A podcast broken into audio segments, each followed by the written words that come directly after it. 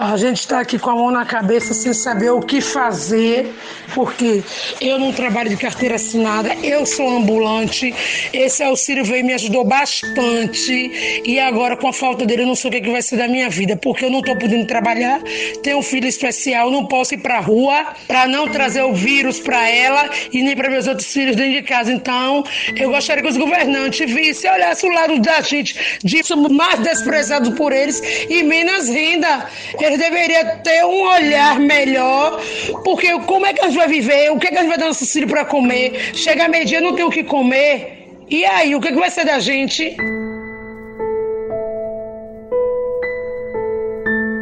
Essa é Cristina Bezerra dos Santos, que trabalha há 36 anos como ambulante. Sem poder sair para trabalhar durante a pandemia, ela passou a depender do auxílio emergencial. Com o fim do benefício, a situação piorou e ela tem dificuldade para alimentar os filhos. A situação também não é boa para Ayrton Feitosa, que trabalha como vendedor autônomo. Sofri um pouco o impacto né, do fim do auxílio. Hoje eu tenho amigos que me ajudam financeiramente, pessoas que doam alimento. Eu consegui poupar um dinheiro do auxílio e esses dois primeiros meses eu acho que eu ainda vou conseguir usar, sabe? Mas difícil, né? Esses são apenas dois dentre os mais de 66 milhões de brasileiros que ficaram sem receber o auxílio emergencial, que teve sua última parcela paga em dezembro. Agora, no início de um novo ano em que o país ainda lida com a realidade da pandemia, paira a indefinição sobre uma nova prorrogação do benefício. No fim de janeiro, o presidente Jair Bolsonaro havia descartado a possibilidade de uma nova rodada do auxílio. Segundo ele, se aprovada, a medida quebraria o Brasil. Nesta semana, a conversa mudou de tom. Em entrevista ao programa Brasil Urgente, Bolsonaro afirmou que acredita na prorrogação do benefício. Eu acho que vai ter, vai ter uma prorrogação. O ideal é, a economia voltar ao normal. Estão com dificuldade? Estão. Grande parte da população está com dificuldade? Está. É mais um endividamento. Se você não fizer com responsabilidade isso, você acaba tendo a desconfiança do mercado, aumenta o valor do dólar, passa para 100 reais. E vai impactar no preço do combustível. Fica uma bola de neve da tendo. Não é assim, vou fazer, vou dar. O presidente também deu declarações similares em um evento realizado na segunda-feira. Estamos negociando com o Nix Lorenzoni, Paulo Guedes, Marinho, entre outros, a questão de um auxílio ao nosso povo, que está ainda numa situação bastante complicada. Sabemos que estamos, Paulo Guedes, no limite do nosso endividamento e devemos nos preocupar com isso. Agora, a equipe econômica discute a retomada do benefício com lideranças do Senado e da Câmara. O recém-eleito presidente do Senado, Rodrigo Pacheco, disse na segunda-feira que a volta do auxílio emergencial não deve estar condicionada a medidas de ajuste nas contas públicas, como defende o ministro da Economia, Paulo Guedes. Já o presidente da Câmara, Arthur Lira, levantou a possibilidade do pagamento de novas parcelas de forma excepcional antes mesmo da aprovação de mais recursos no orçamento para um novo programa social. Quem traz mais os bastidores dessa articulação política daquilo que ocorre em Brasília é o repórter do broadcast político Daniel Vetterman. Tudo bem, Vetterman? Como vai? Tudo bem, Manuel, e por aí? Tudo bem por aqui. Daniel, um intenso debate movimentando não só a sociedade brasileira e a agenda pública né, na relação classe política e a população, mas claro, evidentemente é em Brasília que está, digamos que, o centro nervoso dessa discussão sobre a prorrogação do auxílio emergencial.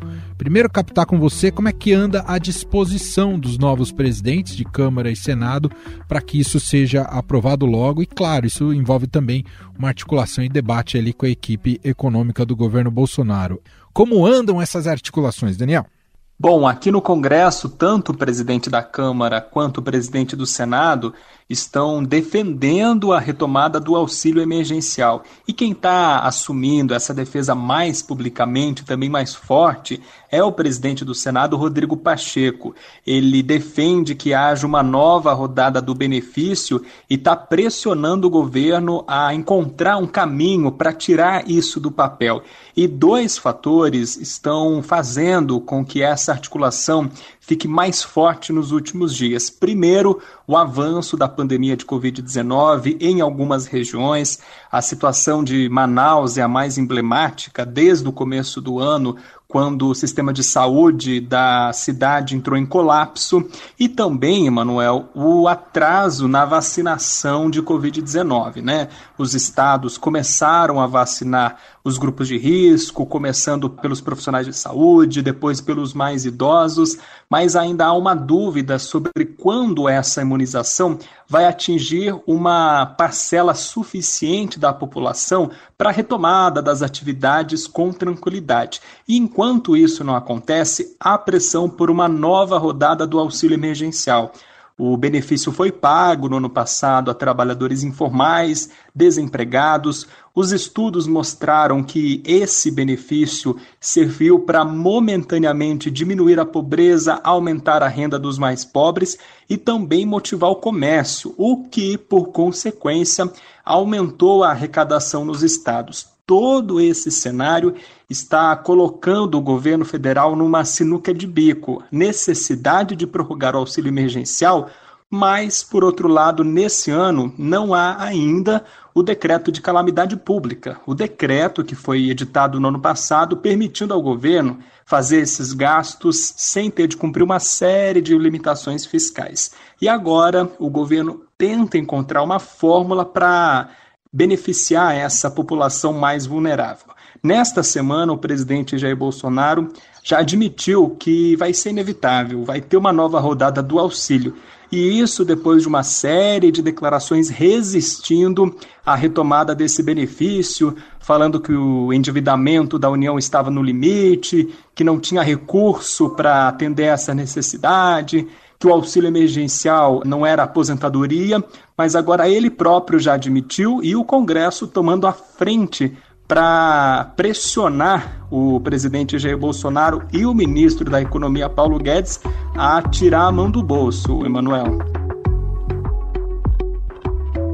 É, não que o Bolsonaro seja um ultrafiscalista, preocupado com as contas públicas do país, um liberal de primeira ordem. Claro que está batendo ali na porta dele a popularidade que despencou depois do fim do auxílio emergencial no ano passado, que teve um efeito muito positivo sobre a imagem do Bolsonaro. Mas, como você está destacando para a gente, talvez haja um consenso sobre a necessidade do auxílio.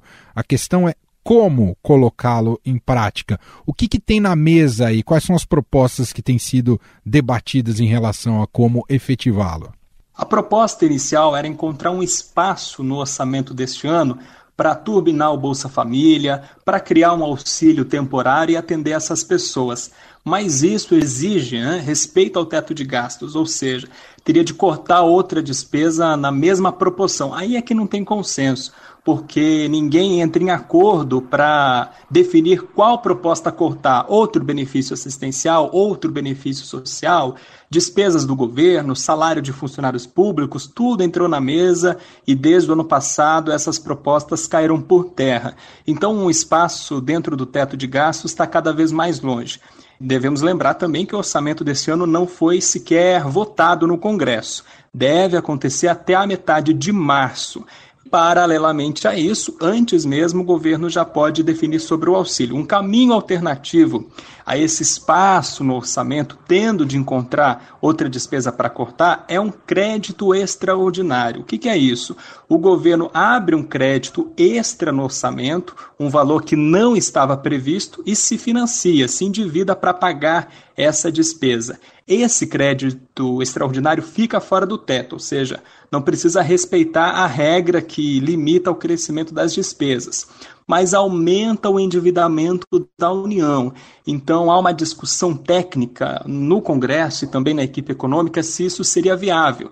A Constituição exige que, para abrir crédito extraordinário, a despesa precisa ser imprevisível e urgente. E aí, o governo precisa se ancorar tecnicamente para justificar essa despesa. Por isso, está consultando o Congresso, está consultando também o Tribunal de Contas da União para ver se isso é viável. Agora, mesmo que fique fora do teto de gastos, a retomada do auxílio levanta outra discussão. Há um impasse, Emanuel, sobre a meta de resultado primário, que é a conta que o governo precisa fechar entre arrecadação e despesa no final do ano. Se o gasto aumentar, ou seja, uma nova rodada do auxílio emergencial for colocada na mesa, mesmo fora do teto, a dívida aumenta e o governo precisa se financiar de outro jeito, ou aumentar essa meta, né? falar que o déficit vai ser maior e o impacto no mercado financeiro pode ser negativo. E aí, diante de tudo isso, o governo e o Congresso discutem a criação de um imposto temporário para financiar esse auxílio. Isso entrou no radar, foi proposto para os líderes do Senado e da Câmara e, claro, já encontrou resistências porque nessa hora o Congresso está pressionando por auxílio, mas não aceita novo imposto e também não aceita cortar outra despesa. Muito bem, belíssimo panorama traçado aqui para a gente pelo repórter Daniel Vetterman, diretamente de Brasília. Muito obrigado, viu, Daniel? Um abraço para você. Obrigado, um abraço a todos.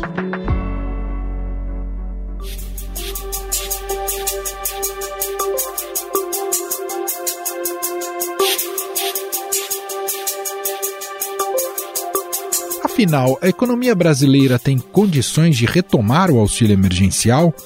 De onde deve sair o dinheiro para arcar com mais parcelas do benefício?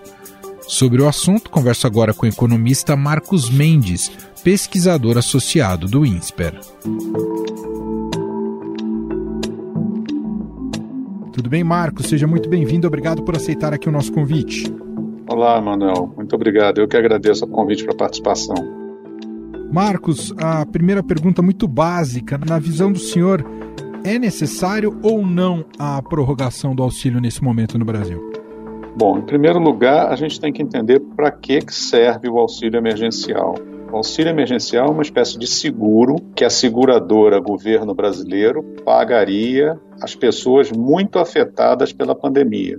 Aquelas pessoas que perderam a oportunidade de trabalhar por conta da pandemia direta ou indiretamente, ou porque suas atividades foram suspensas, ou porque o nível de desemprego subiu muito. Então, o auxílio emergencial não é para estimular o comércio, não é para puxar crescimento da economia, nem é para fazer uma revolução de redistribuição da renda de forma que isso restringe bastante o público. Aquelas pessoas que já têm algum tipo de benefício, que não perderam renda por conta da pandemia, que já estão inscritas em algum benefício social, não há, a rigor, a necessidade de pagar auxílio a essas pessoas. Você pode argumentar que o Bolsa Família é um valor pequeno, essas pessoas deveriam ganhar mais, Acontece que a solução do problema da pobreza e da desigualdade no Brasil não vai ser feita num momento de pandemia, no momento em que o país está empobrecido. São outras políticas que você precisa ter de impacto de mais longo prazo na área de educação, na área de melhor desenho dos programas sociais. Agora é uma questão emergencial.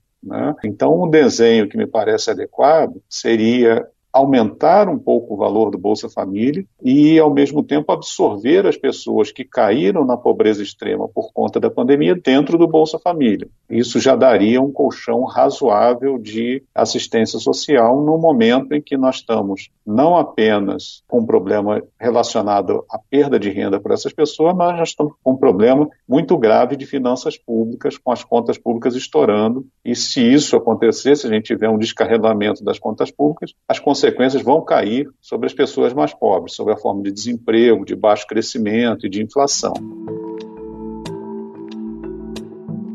Marcos, o quanto a questão política tem contaminado esse debate, inclusive apresenta soluções que não são boas para o país. Digo isso porque está na mesa a questão da popularidade do presidente Jair Bolsonaro. O que a gente precisa ver e deixar claro no debate público é a contradição do discurso de algumas pessoas. Né? Muitos políticos vão a público dizer que nós estamos num estado extremo de calamidade, que nós temos que fazer todo o sacrifício do mundo para atender as pessoas que caíram na pobreza, os pobres não estão aguentando e por isso nós temos que pagar o auxílio. Aí você vai argumentar e fala assim, muito bem, então estamos numa situação tão grave, toda a sociedade brasileira precisa fazer um sacrifício. Então vamos cancelar despesas que não são urgentes para atender essa urgência que surgiu. As emendas parlamentares aprovadas todo ano para fazer asfaltamento de rua, muro de arrimo, quadra esportiva lá nos municípios dos deputados, num momento de crise, você suspende isso e usa esse dinheiro para pagar o auxílio emergencial. Mas na hora que você fala isso, ninguém quer né, significa que na cabeça dessas pessoas não é tão urgente assim. Você poderia suspender benefícios tributários, descontos que são dados no imposto de renda, benefícios que são dados para empresas. Mas sempre que você propõe esse tipo de coisa, quem perderia esse benefício, quem perderia o acesso a esse dinheiro público, fala: não, não é bem assim. Então, esse é um discurso de solidariedade social pela metade, né? Porque, no fundo, o que você está querendo fazer é fazer a solidariedade social dando o benefício, mas escondendo a conta, botando essa conta na dívida pública, é como empurrando para baixo do tapete. Acontece que a dívida pública vai ser paga por todos nós, né? vai sobrar menos dinheiro para outros programas, porque você vai ter que pagar mais juros, a inflação vai subir, a economia vai crescer menos, vai ter menos emprego, mas isso acontece de forma difusa, que as pessoas não veem. Então, quem propõe aumentar o gasto público sem dizer como vai financiar, está, de certa forma, fazendo não um gesto de solidariedade social, mas um gesto de populismo político, né? de querer dar o benefício visível e esconder o custo. O senhor falou no começo da primeira resposta né, sobre derrubando um pouco aquela argumentação de que o auxílio é importante também para a circulação da economia, ou seja, seria importante também para os empresários e, e para os comerciantes, para a ponta da economia brasileira. Por que, que o auxílio não pode ser visto dessa maneira e talvez ele não seja importante como solução nesse sentido, Marcos? Olha, na hora que você fizer um auxílio de um valor muito alto, desequilibrar as contas públicas, a primeira coisa que o Banco Central vai fazer vai ser aumentar os juros. E não só o Banco Central vai aumentar os juros, mas todo mundo que financia a dívida pública, que compra títulos públicos, vai ver um risco maior e vai exigir juros maiores para carregar a dívida pública brasileira. E esses juros mais altos vão bater lá nas costas do empresário. Então, o empresário que hoje está pedindo auxílio emergencial para aumentar a venda dele no balcão, amanhã vai estar tá reclamando do juro alto, porque esse tipo de medida ele dá um alento de curto prazo, ele aumenta o consumo hoje ou amanhã, mas ele já vai bater na inflação, porque tem algumas empresas que não estão conseguindo atender a oferta, até porque estão semi-paralisadas pela pandemia. Você vai ter um custo financeiro mais alto, você vai ter fuga de capital, menos gente investindo no Brasil, porque o risco de calote da dívida pública aumenta, o risco de inflação aumenta, e aí você vai criando todo um desarranjo de baixo investimento, baixo crescimento, mais inflação. Então, o impulso que você deu durante dois, três meses para o comércio, você vai tomar ali na frente quando acabar esse auxílio emergencial e a economia vai estar em piores condições. Os empresários têm que pensar que crescimento da economia robusto, sustentável, se faz por maior eficiência da economia, maior produtividade. E isso a gente só vai fazer pelo duro caminho de aprovar uma reforma tributária, de aprovar a abertura da economia, de privatizar as empresas estatais, para tornar a nossa economia mais eficiente, mais produtiva e, portanto, com mais capacidade de criar valor, criar riqueza. Marcos, e sobre chegar num consenso sobre o valor das parcelas na prorrogação desse auxílio emergencial. Me recordo que o de 2020, o governo propôs inicialmente um valor ali nessa faixa de 200 reais, o Congresso foi lá, dobrou a aposta e depois o governo voltou, então vai ser 600 reais as parcelas. Como é que se é a maneira adequada a se calcular esse valor de quanto deve ser as novas parcelas? Olha, eu acho que agora já existe uma consciência maior tanto no legislativo quanto no executivo, da restrição de recursos disponíveis para isso. Né? Então não vai ter mais que houve no, no, primeiro momento e que acabou pagando uma renda muito maior do que a renda habitual das pessoas mais pobres do Brasil. Teve gente que durante a pandemia teve a sua renda duplicada, triplicada. O caso de mães que receberam o benefício dobrado ganhavam 200 reais num dia, no dia seguinte estavam ganhando 1.200 reais. Então houve um, um, impacto muito grande. Agora já, já há uma consciência de que, por um lado, não há espaço para financiar isso sem grandes prejuízos para a economia como um todo, e, por outro lado, há a percepção de que, ainda que estejamos em meio à pandemia, o nível de mobilidade aumentou, o número de pessoas que está privada de trabalhar pela pandemia diminuiu, e é possível que você caminhe para uma fórmula similar à que eu falei aqui no, no começo da nossa conversa, de você pagar um benefício próximo ao valor do Bolsa Família, praticamente agregando temporariamente essas pessoas vítimas da pandemia ao programa Bolsa Família, aumentando um pouco o valor do Bolsa Família, zerando a fila de espera do Bolsa Família e agregando essas pessoas que caíram em pobreza extrema dentro do Bolsa Família. Então isso colocaria o benefício aí ao redor dos 200 reais. Muito bem, nós ouvimos Marcos Mendes, pesquisador associado ao INSPER, gentilmente aqui atendendo a nossa reportagem falando um pouco mais sobre a possibilidade de prorrogação do auxílio emergencial, o que isso pode significar para a economia brasileira. Muito obrigado, viu, Marcos, pela entrevista. Eu que agradeço, um abraço, bom trabalho.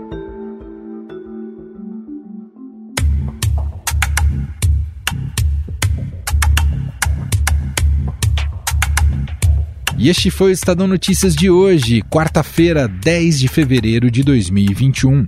A apresentação foi minha, Emanuel Bonfim, na produção e edição Bárbara Rubira, Ana Paula Niederauer e Sandy Oliveira.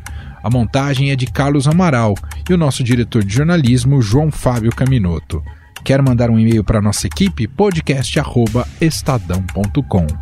Um abraço para você e até mais. Estadão Notícias.